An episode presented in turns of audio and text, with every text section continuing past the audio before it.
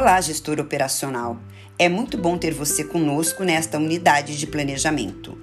Já estabelecemos um bom conteúdo que, resumidamente, definiu o planejamento em seu modelo mais clássico como sendo o ato de criar e conceber antecipadamente uma ação, desenvolvendo estratégias programadas para atingir determinado objetivo.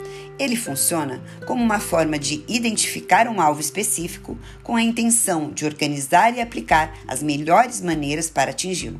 Você, gestor operacional, que se envolve no dia a dia na camada de gestão de cada planejamento, deve estar atento principalmente ao acompanhamento do que foi planejado. Seu papel está voltado a fazer cumprir as datas estabelecidas para cada etapa, estar sempre atento aos prazos previstos e buscar a maximização da utilização dos recursos disponibilizados. Assim, tendo conhecimento de algumas das técnicas utilizadas no processo de planejar, como por exemplo a 5W2H ou a SMART, você identificará em diversas etapas do planejamento os chamados marcos de aferição.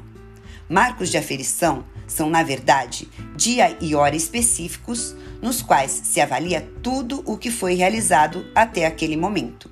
Nesses marcos, você deverá verificar se tudo o que foi planejado até aquele ponto foi adequadamente realizado, se os esforços para atingir cada objetivo ou meta foram suficientes, se a etapa foi devidamente concluída, se o objetivo foi alcançado, se os custos envolvidos se mantiveram dentro das previsões. É imprescindível anotar no planejamento cada resultado, cada obstáculo encontrado, cada solução adotada, cada ponto forte ou fraco do processo, de modo a melhorar o próximo planejamento dessa atividade.